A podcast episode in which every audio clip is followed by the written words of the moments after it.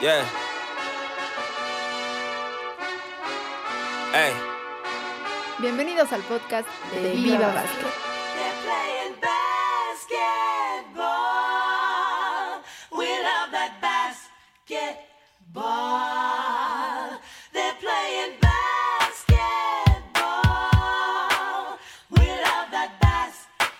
Amigos de Viva Básquet, gracias por acompañarnos. Un episodio más del podcast Viva Básquet. En esta ocasión, saludándolos con mucho gusto, Israel Germán, Alejandro Levera y hoy como invitado de lujo desde Toronto, Canadá, nuestro buen amigo Oscar Paratore, un gran especialista de básquetbol, conocedor, muchos años cubriendo la NBA, por supuesto, en especial a los Raptors de Toronto precisamente. Así que le damos la bienvenida a Oscar Israel. Pues eh, contentos ¿no? de tener a Oscar este, este día aquí en el podcast Viva Básquet. Bueno, Así muchas es, Alex. Gracias, muchas gracias por darme esta oportunidad de estar con ustedes. Ustedes son muy profesionales y siempre me leo o veo las notas que ustedes hacen eh, y me pone muy contento que, que sigan con eso y hoy me dan la oportunidad de estar con ustedes. Y justo iba a decir que, que es un gustazo tener a, a Oscar eh, con nosotros en el podcast. La verdad, siempre que nos hemos reunido con él, ya sea sin presunción, lo digo por supuesto, en Estados Unidos, en algunos eventos o cuando le ha tocado venir a México, siempre la verdad es una, es una gozada platicar con Oscar. Exactamente. Y hoy vamos a platicar precisamente de, mucha NBA, mucho básquetbol, por supuesto. Y pues rápidamente comenzamos. ¿Qué les parece con lo que, lo que pasó el fin de semana, no? Partidos que se van a quedar ahí en la memoria. Habíamos hablado, Israel, de Lakers contra Celtics. Y a pesar de que no fue un gran partido, no, no tan, eh, tan espectacular, sí resultó emotivo el final. Y finalmente los Lakers le pegan a los Celtics en el TD Garden y se llevan la victoria. Es que sabes qué, lo platicábamos Alex, Oscar, eh, los Celtics y los eh, Lakers habían eh, estado en algunos momentos complicados, algunos momentos difíciles, particularmente los Lakers, ¿no? Ligando dos derrotas seguidas con Filadelfia, con Detroit y con la necesidad imperiosa, ¿no? De, de, de demostrar que, pues sí, que perdieron la cima del oeste, pero que no eran ese equipo eh, que se vio tan mal contra Detroit, ¿no? Y del otro lado, Boston, que venía de una derrota mm, pues bastante fea contra San Antonio porque tuvieron un segundo cuarto pésimo. Entonces los dos equipos se enfrentaron con esa, digamos, eh, con esa deuda moral, ¿no? De, de jugar mejor y creo que los dos, eh, si bien es cierto, dices, no fue un juego espectacular, eh, pero sí muy emocionante, ¿no? Al final, la verdad, el juego pudo haber sido para, para cualquiera y creo que eso reviste mucho siempre un Boston Lakers. Sí, ¿Cómo- verdaderamente. Y Oscar, ¿cómo lo viste? Sí, yo vi el, los Lakers, verdaderamente fue un partido eh, muy, muy bueno. y Como dijo recién Isai, que venían de perder, entonces tenían que, que ver cómo, cómo era que podían salir adelante eh, con este triunfo. Y, y lo sacaron a último minuto, pero fue un partido muy, pero muy pegado, ya que con tanta eh, historia, como quien dice, historia de lo que es un Boston Celtic y, Los Ángeles Lakers. A mí me gusta mucho, eh, más que todo, porque fue un partido que fue muy parejo, muy parejo, sacaron uno, dos, tres tantos cada equipo, pero eh, se vio buen básquetbol. Sí, buen básquetbol y muchas emociones porque eh, se definió en los últimos segundos. La mala noticia ahí para los Celtics es que van a perder a Marcus Smart de por lo menos dos semanas con una lesión en la pantorrilla, así que eh, pues van a, va a ser una baja sensible. No terminan de conjuntarse todavía los Celtics que siguen batallando con las ausencias de jugadores importantes. La última de Marcus Smart y otro partido ese mismo ¿Sabes qué? día, Si me dejas, eh, si me dejas ahondar un sí, sí, poquitito sí, sobre este tema, Alex, es que justamente era lo que también platicábamos, ¿no? Uno de los problemas que había tenido Boston en los últimos juegos era el tema de la defensa, al perder a tu, a tu corazón defensivo, ¿no? Ese jugador que sale con el cuchillo entre los dientes, como es Marcus Smart, creo que pierde, pierde bastante Boston, va a ser muy complicado porque no hay otro jugador en el roster que, que, aporte defensivamente lo que hace Smart, ¿no? Afortunadamente, como dices, las cosas no fueron tan eh, negativas y solamente serán dos semanas. Sí, verdad que al perder Marcus es, es cierto, como vos lo dijiste, qué linda frase. Sale, sale con el cuchillo en la boca para matar a todos. Es cierto, porque es un jugador que eh, te, se te aplaga, te pega, te, se queda ahí y bueno, ahora van a tener que eh, continuar de esta forma para ver cómo continúa, pero eh, como todavía falta mucho para la temporada creo que vamos a estar eh, viendo buen básquetbol eh, con respecto a, a los dos equipos. Exacto, y decíamos otro de los partidos también dramáticos fue el de Blazers contra Chicago, ¿no? Damian Lillard otra vez apareciendo en el instante final. Ya es una característica de, de Lillard, ¿no? Con estos disparos de último segundo. Incluso la semana pasada sa- sacó unos, eh, unos sneakers eh, con, conmemorando, ¿no? Haciendo memoria de esos, de ese tiro sobre. Oklahoma, eh, cuando les dice goodbye. Ah, bueno, pues sí, ahí están. le- Ahora fueron los, los toros de Chicago. Sí, eh, ese eh, fue fue eh, ese partido fue muy explosivo, es decir, los Chicago, porque yo pienso que los Lakers vinieron un- no sé, yo lo vi de esta forma, eh, venían un poco confiados con respecto al, al partido ese, no lo vieron así ustedes pensando solamente porque los Chicago no eh, no están no estaban bien preparados, pero eh, fue bastante, eh, sí, pero les dio por, como quien dice, eh, como se encontró con lo mismo, le pasó lo mismo con Filadelfia, que se venían preparados, pero con Filadelfia se acercaron, se acercaron hasta el final. Sí, sí, estoy de acuerdo con, con Oscar. La verdad es que de pronto en la temporada da la impresión de que los Blazers pueden dar mucho más. Y en este juego contra Chicago yo creo que se complicaron mucho. Hubo un momento en tercer cuarto en el que yo pensé que ya eh, el juego lo daban por perdido. Pero bueno, no puedes dar por perdido un juego con un equipo que tiene a dos eh, francotiradores como lo son Damian Lillard y eh, CJ McCollum, ¿no? En este caso, pues Lillard, ¿no? Como bien dice Alex, ya nos acostumbró, ¿no? Es un hombre de, que le gusta el drama, que le gusta el suspenso, que le gustan las, las emociones fuertes y con ese triple, ¿no? De- literalmente acabándose el reloj en el United Center, pues le, quita, ¿no? De la bolsa la victoria a, a- a Chicago, ¿no? Corroborando que, que Lillard es un jugador que merece un mejor futuro, digamos, como colectivamente hablando. No Más quiero decir respeto, ¿no? necesariamente que salga de, de- de- de Portland, ¿no? Sí, claro, más reconocimiento y también eh, me, me parece que pues ya deberíamos eh, te- tomarlo como normal, considerarlo, Alex, eh, en esta conversación por el MVP. No hay forma de, de, de no incluirlo en ese grupo, en ese paquete. Y obviamente aquí batalla con que Portland finalmente termina siendo un mercado no tan grande, no de tanta. Y es un jugador que tampoco da tanta. eh, da pie a que se hable tanto de él fuera de las duelas, ¿no? Tampoco es tan mediático.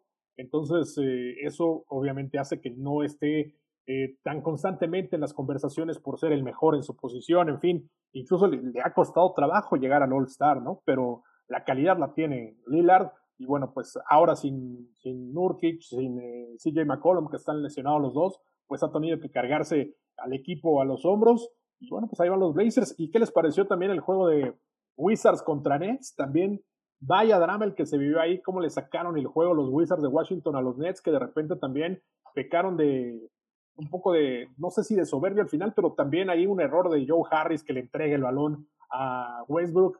Y bueno, pues en menos de ocho segundos le dieron la vuelta al partido los Wizards y sacaron una, una ventaja, una, un triunfo de esos que, que, van a quedar también para, para la memoria, por lo menos en esta temporada.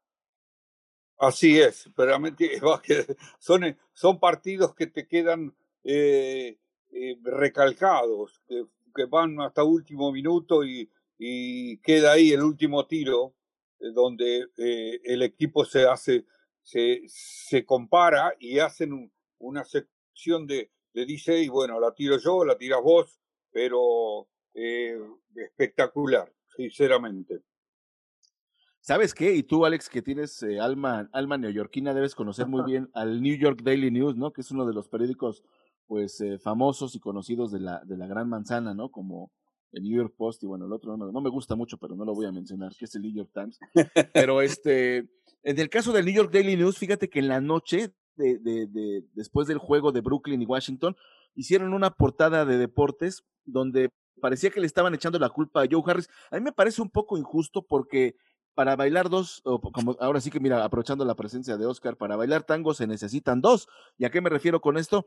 Que así como suelta el balón eh, Joe Harris, Kevin Durant le hace una finta, le hace pensar a, a, a, Harris que va para ese lado, entonces él suelta el pase y pues va a las manos de, de este chico, eh, ah, se me olvidó el apellido, del, jugador de los, de, lo- de los Wizards, el blanco, que le da en la esquina a, perdón, A, Sí, se la pasa, a Westbrook. a, Westbrook, exacto, ¿no? Y que ahí ya se genera la el, la voltereta, exacto. Entonces, yo creo que es injusto, ¿no? Eh, Como Sí, cargarle Sí, todo el, fue- muerto. Fue, una lástima porque el pobre eh, había jugado muy bien, había convertido veinte tantos eh, eh, en esta noche de los Washington. Eh, Harris tenía treinta tantos, Durant tenía 37 y Irwin tenía 26. Pero apareció Westbrook con 41. O sea, que como quien dice, eh, pero ¿qué va a hacer? Quedó una posibilidad más donde eh, se, se pasó la pelota lo- con los cuatro, dos segundos creo que quedaban, ¿no es cierto? Cuando el jugador eh, Erwin o no, Durán le pasa la pelota al medio y el, y el chiquito se erra el, se erra el gol. La pelota da vuelta alrededor del aro y sale afuera y, y Sí, quedaron.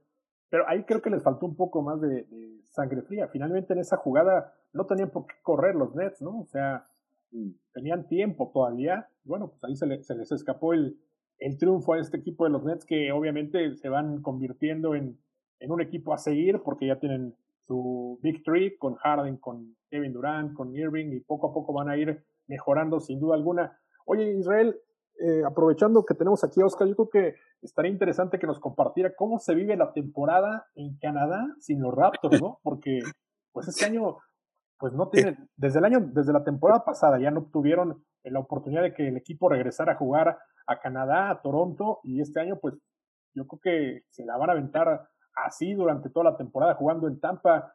¿Cómo, cómo se vive, Oscar? Tú que ibas a todos los partidos de los Raptors ya desde hace Bueno, años. el partido de los Raptors eh, pasa como ustedes, lo vemos por televisión. Aquí, eh, tanto como el hockey, el básquetbol, eh, bueno, el hockey no. El hockey se está, se está viviendo diferente debido, debido a que, mm, como hay tantos equipos canadienses, se ha formado una zona de, Canadá. Entonces, los jugadores no tienen que esperar 10 días. Por eso es que nosotros, el gobierno canadiense, no les dio el ok para jugar a los Raptors acá, porque cada equipo tendría que esperar 10 días para jugar el partido.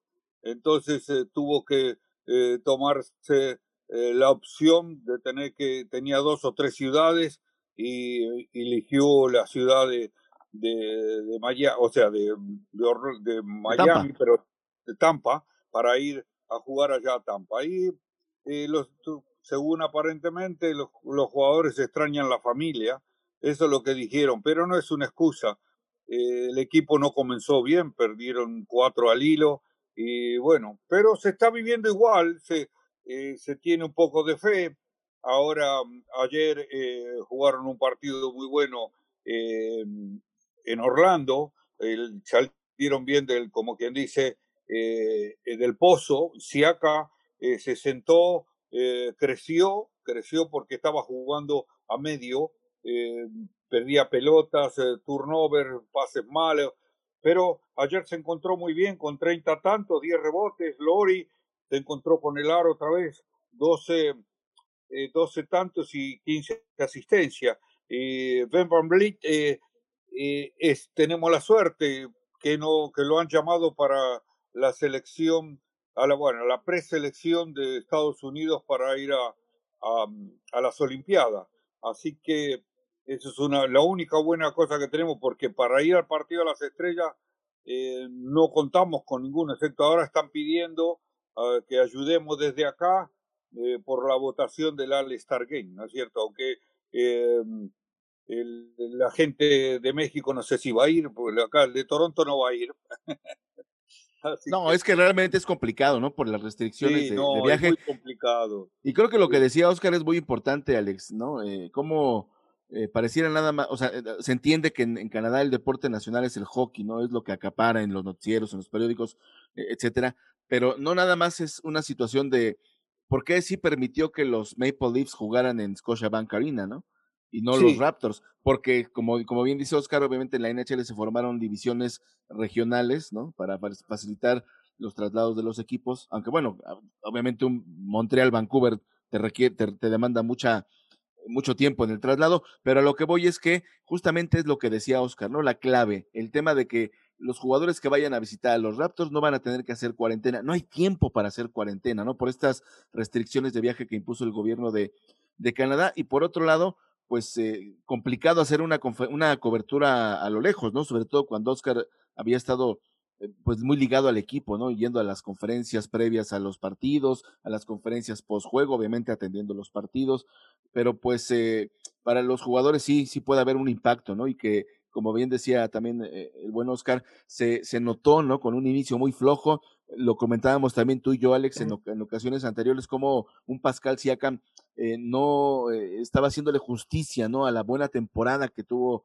la, la campaña pasada, eh, siendo All-Star, eh, siendo una figura sobresaliente en las finales de la NBA, pero parece ser que, que va enderezando la nave.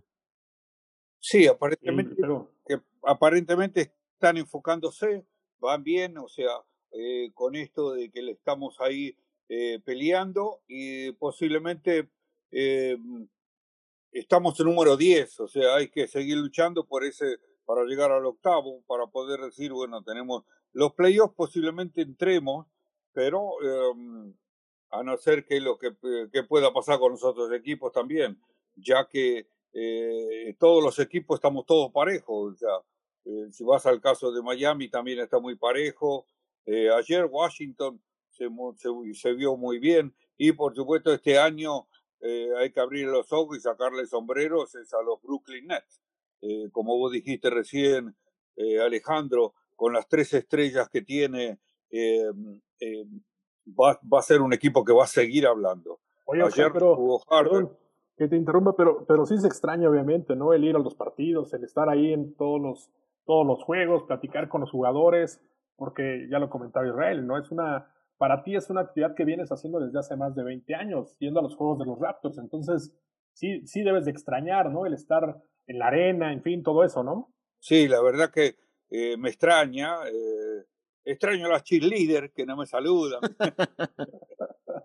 no, pero extrañase, eh, eh, extrañase el contacto con los jugadores, porque antes podías estar antes del partido en la cancha con ellos, apenas terminaba de tirar al aro, le podías preguntar cómo te sentís, cómo va, cómo está tu familia, pero después que apareció esto de, de del coronavirus, eh, se terminó, se terminó todo, porque ni ahora mismo si yo quisiera ir a Tampa, eh, la oportunidad esa no la tenés, no la tenés, o sea que estás, eh, yo digo, bueno, ahora cuando venga a Denver de poder ver a Campazo, pero no se va a poder hacer, así que esto va a tener para rato. Y lo mismo va a pasar en el partido de las estrellas.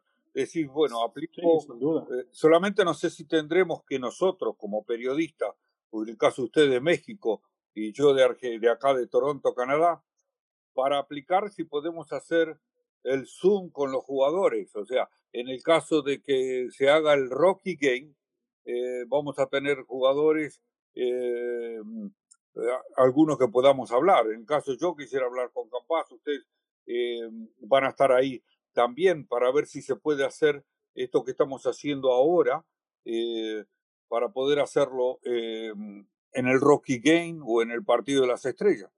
Sí, es un hecho, Israel, que las cosas van a cambiar en la NBA, ¿no? Y en todos los deportes en general, pero sobre todo en, en la NBA, en la NFL, que tenías la oportunidad de entrar a los vestidores, de platicar con los jugadores antes y después de los partidos. Todas esas dinámicas van a tardar un buen rato en, regresar y obviamente veremos, ¿no?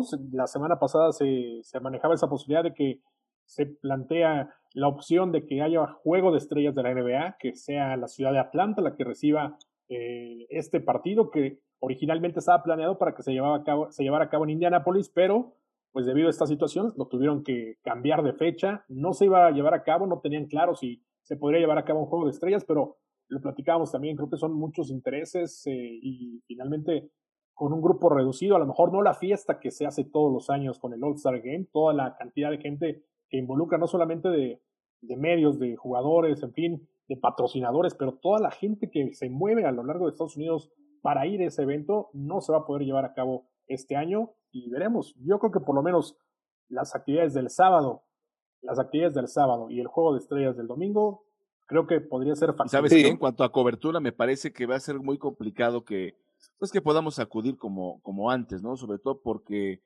no, no, no están las condiciones dadas, ¿no? Para, para esta situación. Me imagino yo que eh, en algún momento tendrá que, que acabar esta, esta pandemia, como sucedió a principios del siglo XX con la famosa pandemia de la influenza española, ¿no? Donde hay fotos, ¿no? Que, que documentan cómo la gente iba a los estadios, eh, principalmente en aquel entonces eh, de, béisbol, ¿no? Con, con sus cubrebocas, ¿no?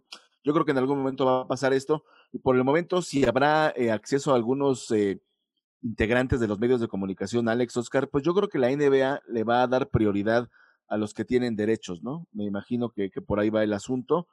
Eh, y, y, sí, pues desgraciadamente no, no se va a poder llevar a cabo, como, como bien dices, el plan original de, de, de que los Pacers fueran el equipo sede de, del evento. Ya, ya vendrán tiempos mejores.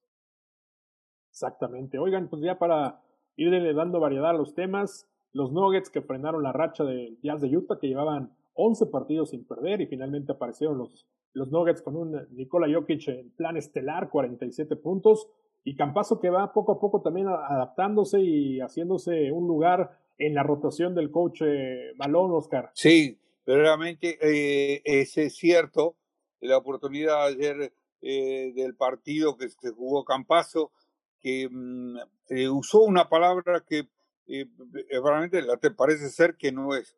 Eh, como que diciendo que no sé si en México es una palabra exacta, pero dijo eh, el director técnico, la traducción que hicieron en la Argentina y en España, que tenía cojones, como que tiene, eh, que, fue a tirar. Entonces yo entendí, digo, ¿por qué lo dijo? Eh, porque pones garra, porque te ves en la cancha, eh, lo dijo Andrés Nocioni ayer, esta mañana también, de que demostró en la defensa que corría de un lado para el otro, no le importaba quién, pero siempre estaba corriendo, marcando. Y el director técnico se refirió a esa frase que para mí no suena, no suena muy, muy católica, como decimos, fue que él quiso decir que Campazo tiró un 3, ni tocó el aro, no tocó el aro. Y cualquier otro jugador, capaz que se hubiera, eh, se hubiera quedado medio abatido, y entonces ya no tira, ¿viste? No tira hasta porque pase un rato.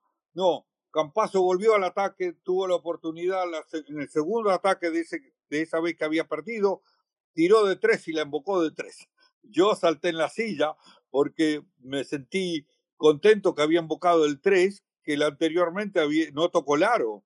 Entonces decís, bueno, y después embocó en el cuarto cuarto, que esto me llamó mucho, mucho, mucho la atención, que el director técnico lo dejara en el cuarto cuarto, porque siempre los, no lo pone, lo pone en el primero, dos, tres minutos del cuarto cuarto, pero ayer lo dejó un montón, hasta faltaban creo que cinco minutos antes de salir, bueno, hoy los, los periódicos argentinos con todos contentos y yo muy contento porque aparte eh, muchos dicen tenías que haberle hecho caso a tu mamá Campazo y haberte quedado en España, porque fue lo primero que dijo la madre, le dijo al hijo, dice, no, ¿por qué no te quedas en España?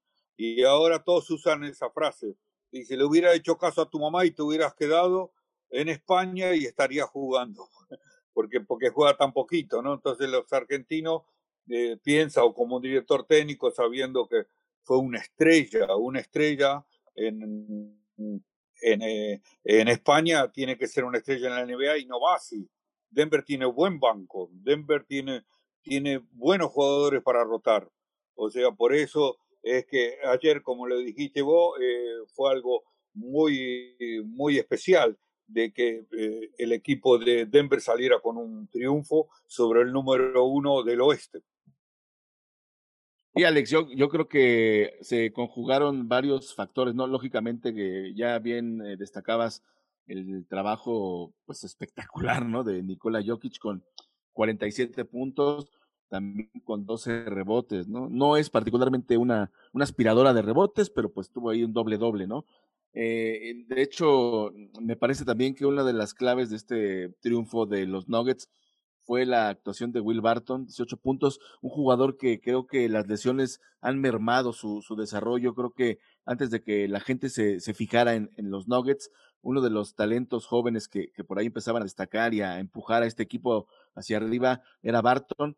Eh, y también hubo, pues, por ahí un poco de controversia, ¿no? Con Michael Porter Jr., porque no era, digamos, eh, considerado de la misma forma. Es decir, este equipo tiene buen talento, tiene muy buen material humano. Creo que también, como, como bien decía Oscar, la, eh, toda esa, esa pimienta, ¿no? Toda esa picardía que le pone Campazo en el, en el juego cuando está en la duela, me parece que es muy, muy, muy buena para, para los Nuggets porque es un jugador rápido, es un jugador que tiene buenos instintos defensivos, es un jugador que no le da miedo equivocarse porque a la siguiente busca eh, resarcir el error. Creo que ahí el coach Malone tiene muy buena, muy buen material humano, ¿no? Para eh, ir mejorando eh, el, designio de, de, los Nuggets que ciertamente no, no están teniendo una temporada como esperábamos, pero también hay que decir que Utah, a pesar de que se, se corta esta racha, Alex, eh, salvo tu mejor opinión, creo que si en algún momento podíamos decir, bueno, pues Utah sí es un equipo de playoff, Utah es un equipo que tiene buenos jugadores, pero Utah está demostrando que como que quieren ir un paso más allá, ¿no? Y, y, por ahí también escuchas las declaraciones de un veterano como Mike Conley, que, que, que, ya está empezando a cambiar un poco el discurso en el sentido de decir, no, no es que queramos calificar a los playoffs, o sea, nosotros queremos ganar un título, ¿no? Eso ya, eso llama, llama la atención. y, sí. Ser, y se puede ser un equipo que sin duda se le puede complicar a Clippers o a Lakers sin problema, ¿no? Entonces. Oye, pues justamente, ¿no? Como decías, a los, a los Nuggets, a los mismos Nuggets los tenía contra las cuerdas el playoff pasado. Exactamente, sí, sí, sí, es un equipo que está bien entrenado y que tiene jugadores que pueden eh, cambiar el, eh, las cosas en cualquier momento y que van a ser una piedra en el zapato para cualquiera de los grandes favoritos, ¿eh? llámese Lakers, llámese Clippers, en fin. Oye, y para ir cerrando también, el caso de los Mavericks de Dallas, son cinco derrotas de manera consecutiva y de repente ya sale Luka Doncic a decir que no están siendo, eh, que no está haciendo parejo el esfuerzo, que ya está empezando a, mostrar cierta eh, desesperación. No sé si, si se ha exagerado, por el momento que está la temporada, que apenas eh, estamos cumpliendo poco más de, de, un mes, o tendrá eh, Luka Doncic que mirar también un poco en él qué puede hacer para, para ayudar a que mejoren también sus compañeros, ¿no? No solamente ser una estrella eh, solitaria, sino también ayudar a que sus compañeros se pongan en ese mismo nivel. ¿Qué opinan ustedes de la situación que está pasando el equipo de los Mavericks y de Luka Doncic?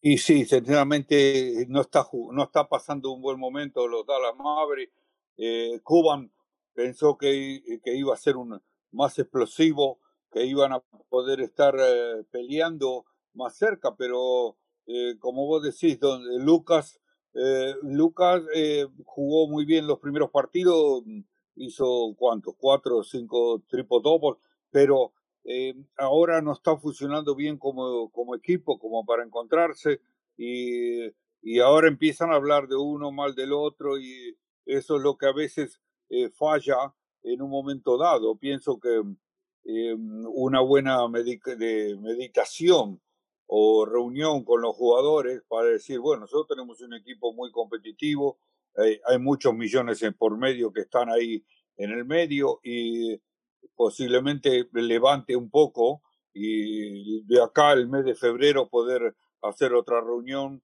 eh, y podemos hablar un poquito más y tengamos la oportunidad de decir, bueno, de la última vez nos escucharon a nosotros y, y van a jugar mejor. Fíjate, yo, yo creo, Alex, que la, situación en Dallas está complicando por dos situaciones, porque si tú ves los standings, Dallas es el tercer peor equipo de la conferencia del oeste, ¿no? Con marca de 8 y 12. Y tú ves uh, las estadísticas de Luka Doncic y sus números se ven bien, se ven normales.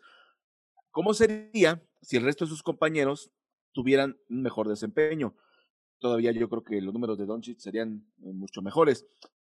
Porque aquí lo que a Doncic lo que tiene que hacer es eh, pues un poco más, ¿no? De, de, lo que generalmente hace para tratar de mantener a flote al equipo. Hay que considerar que la otra gran pieza en la que se tienen depositadas grandes esperanzas para que el equipo florezca, que es eh, obviamente el letón Kristaps Porzingis, sigue con problemas de lesiones, apenas ha jugado nueve partidos esta temporada, los 19, 20 que han disputado los, eh, los Mavericks.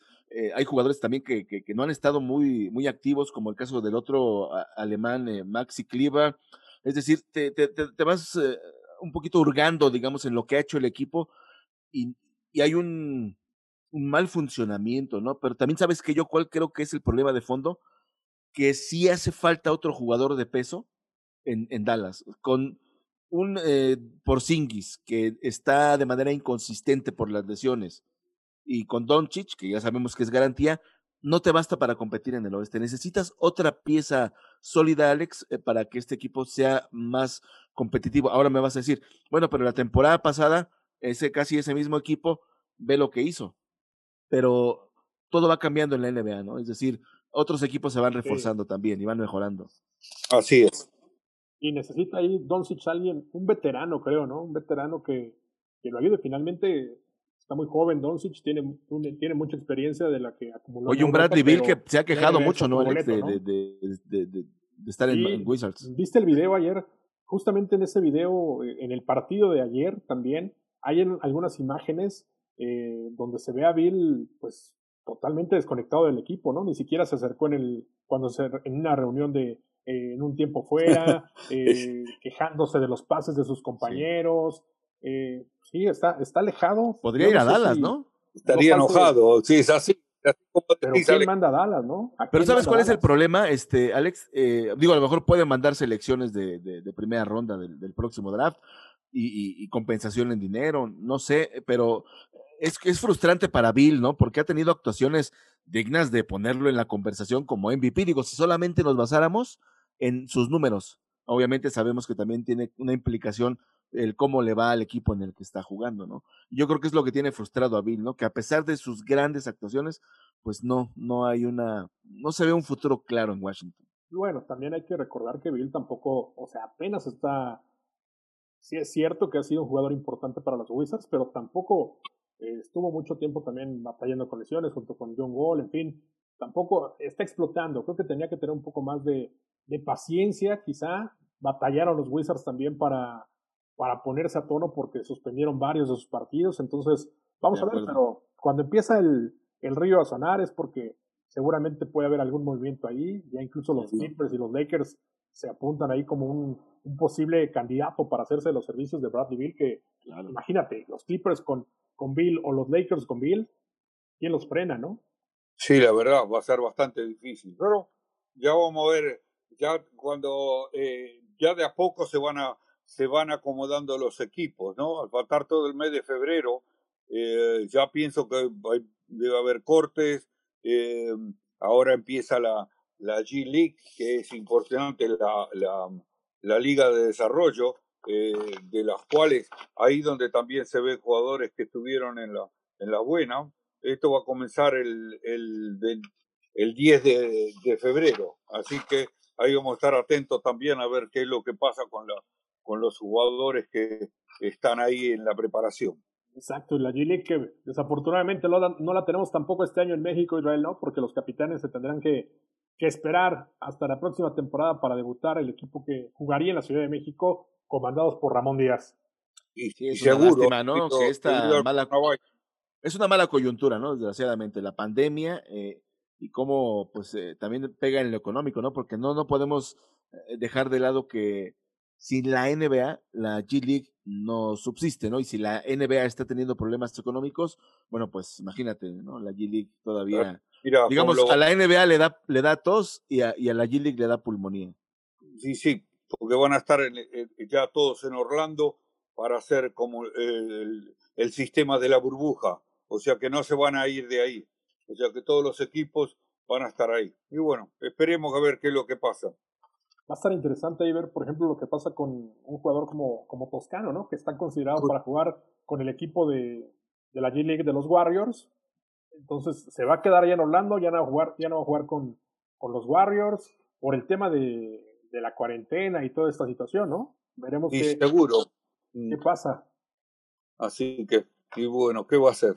Hay que esperar a ver qué es lo que pasa y, y estaremos hablando de esto seguro que a mediados de febrero podemos, podemos acoplar algo así más para darle a todos nuestros queridos oyentes eh, la buena impresión que, que tienen ustedes de México y yo de acá de Canadá o, o si, si no le preguntamos a Juanita que nos dé alguna impresión de, de Nueva York. Así es, bueno, pues eh, así las cosas en la NBA con los Mavericks. Y bueno, ya nada más para cerrar, no dejarlo pasar, en la WNBA también inició ya el periodo de agencia libre. Se hablaba de algunos movimientos, ya la semana pasada se confirmó la salida de Candace Parker que deja las Sparks para irse con el equipo del Chicago Sky, de donde es originaria. Y también eh, una vieja conocida tuya, eh, Oscar Paratore, Diana Taurasi, Diana Taurasi, que se queda todavía eh, contrato multianual con el equipo de Phoenix Mercury, lo mismo Sue que son pues dos de las máximas leyendas de la, de la WNBA, y además con Taurasi, que pues la, conocemos, hemos tenido la oportunidad de platicar con ella, una gran persona también Israel y que se presta mucho y, que le gusta además hablar, hablar en español, no se olvida de, esa, de esas raíces argentinas, Oscar. Así es, así es. Ella nunca, siempre está nombrando, cuando tiene la oportunidad, nombra de las raíces de donde viene, que es Rosario. Y, mm, y entonces este, es una, una persona que siempre dada, o sea, tener la oportunidad. Em, yo no me olvido en un partido de las estrellas, que fue uno de los primeros que ella apareció y estaba en una, en ese tiempo teníamos las mesas para hablar con los jugadores, que ahora ya no más. Eh, ella estaba en una mesita para los reporteros y después que terminó, eh, como digo, ¿le podemos sacar una foto? Sí, cómo no. Y ahí me saqué una foto con ella y después la vimos, la vimos en el último, estábamos los dos juntos, Alejandro, pero e, ella estaba en el estadio, pero estaba transmitiendo desde el otro lado, donde no se podía, no se podía pasar en el otro estadio donde, en donde estábamos en, cuando fuimos en la ciudad de Chicago. Pero siempre usted tuviste la oportunidad de entrevistarla y te das cuenta que es muy abierta y, y, bueno, esperemos disfrutarla un año más entonces eh, con el equipo de ella. Sí, Alex, totalmente de acuerdo, ¿no? Yo creo que eh, no, no, no, sé si van a estar de acuerdo conmigo, yo creo que sí, sospecho que sí, pero para mí no ha habido una jugadora más talentosa, una jugadora eh, más espectacular, una jugadora más brillante que, que Diana Taurasi, ¿no? Yo creo que nunca hemos visto una jugadora con este estilo tan peculiar, ¿no? Pero que la hace sobresalir por encima de todas las demás. No quiero eh, menospreciar y minimizar el trabajo de, otras jugadoras grandísimas. Obviamente ya habías mencionado a Candace Parker, habías mencionado también a, a que por supuesto son eh, futuras integrantes del Salón de la Fama del Básquetbol, pero no, ahora sí se cuece en otra olla, ¿no? Es eh, harina de otro costal, es una jugadora sensacional, pero así como es eh, grandísima su, su, calidad y su, su, trayectoria, también de ese tamaño es su sencillez, ¿no? Ya como bien decías, una vez que, tuvimos la oportunidad, Alex, recordarás de ir a San Antonio, ¿no? A, un, eh, a las finales NBA, este, co coincidió con una visita del equipo de, de, Phoenix Mercury a, San Antonio y pudimos platicar con ella en el vestidor, ¿no? Con una sencillez, con una amabilidad tremenda y, y, aparte esa noche se había, se había lucido, ¿no? Como siempre, ¿no? Es una, es una buena noticia saber, como dice Oscar, que, que la vamos a poder seguir disfrutando un año más. Sí es. Exactamente. Bueno, pues eh, estamos llegando ya al final de esta edición de podcast de, Viva Basket. Queremos agradecer la participación en esta ocasión de Oscar Paratore desde Toronto para platicar de NBA. Y bueno, pues nos da mucho gusto. Ojalá nos podamos eh, seguir escuchando por acá, Oscar. Muchas gracias y la verdad que me dieron una oportunidad y una experiencia nueva. Les agradezco y estoy a su disposición aquí desde la ciudad de Toronto y los espero también en alguna oportunidad. Ojalá que pronto podamos darnos una vuelta para ver a los Raptors Israel. Sí, sería Así. fantástico ¿eh? que, que, pudiéramos ir a visitar a, a, a, Oscar y que nos lleve con el tío Tim. Sí, y la trata y todo. Perfecto. Bueno, pues sigan vivabasket.com. Gracias, eh, Oscar Paratore. Gracias, Israel Germán. Se despide ustedes, Alejandro Olvera. Y nos escuchamos en el próximo episodio del podcast Viva Basket. Cuídense mucho y hasta la próxima.